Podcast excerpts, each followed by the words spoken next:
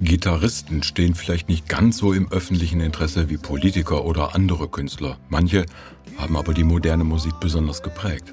Zu denen gehört der britische Rockmusiker Gary Moore, der am 6. Februar 2011 starb. Moore stammte aus Belfast in Nordirland, war hauptsächlich Bluesrock-Gitarrist, Komponist und Sänger. Geboren 1952 verdiente Moore mit 17 in Dublin sein erstes Geld als Musiker. Seine erste Band nannte sich Skid Row, nicht zu verwechseln mit der amerikanischen Rockband. Einen großen Einfluss auf Moore hatte Peter Green mit seiner Band Fleetwood Mac, den er in Dublin und London persönlich kennenlernte. Ende 1971 gründete er die Gary Moore Band. Das einzige Album blieb erfolglos und die Band löste sich wieder auf. 1974 schloss sich Moore Tin Lizzy an, blieb aber auch nur kurze Zeit. Danach arbeitete er als Studiomusiker für recht illustre Namen.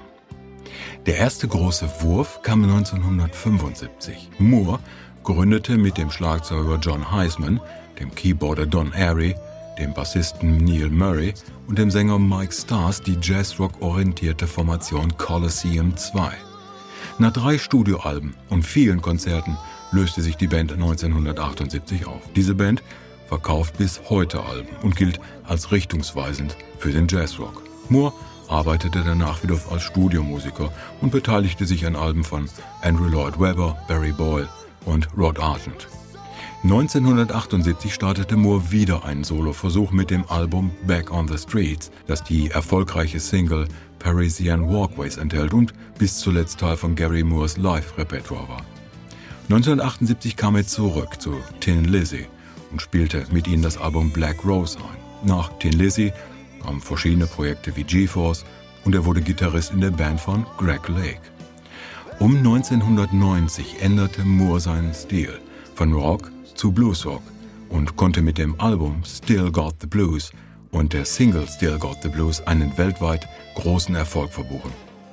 An dem Album wirkten mit Albert King und Albert Collins zwei einflussreiche Bluesgitarristen mit. Auch George Harrison von den Beatles ist als Autor und Gitarrist bei einem Song vertreten. Neben weiteren Solo-Blues-Alben tat sich Moore 1994 mit Ginger Baker und Jack Bruce zusammen.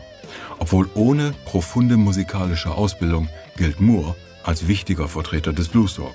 Gary Moore starb am 6. Februar 2011 im Alter von 58 Jahren im Schlaf in Spanien an einem Herzinfarkt. Sein Grab liegt an der Südküste Englands auf dem St. Margaret Churchyard in Rottingdean bei Brighton.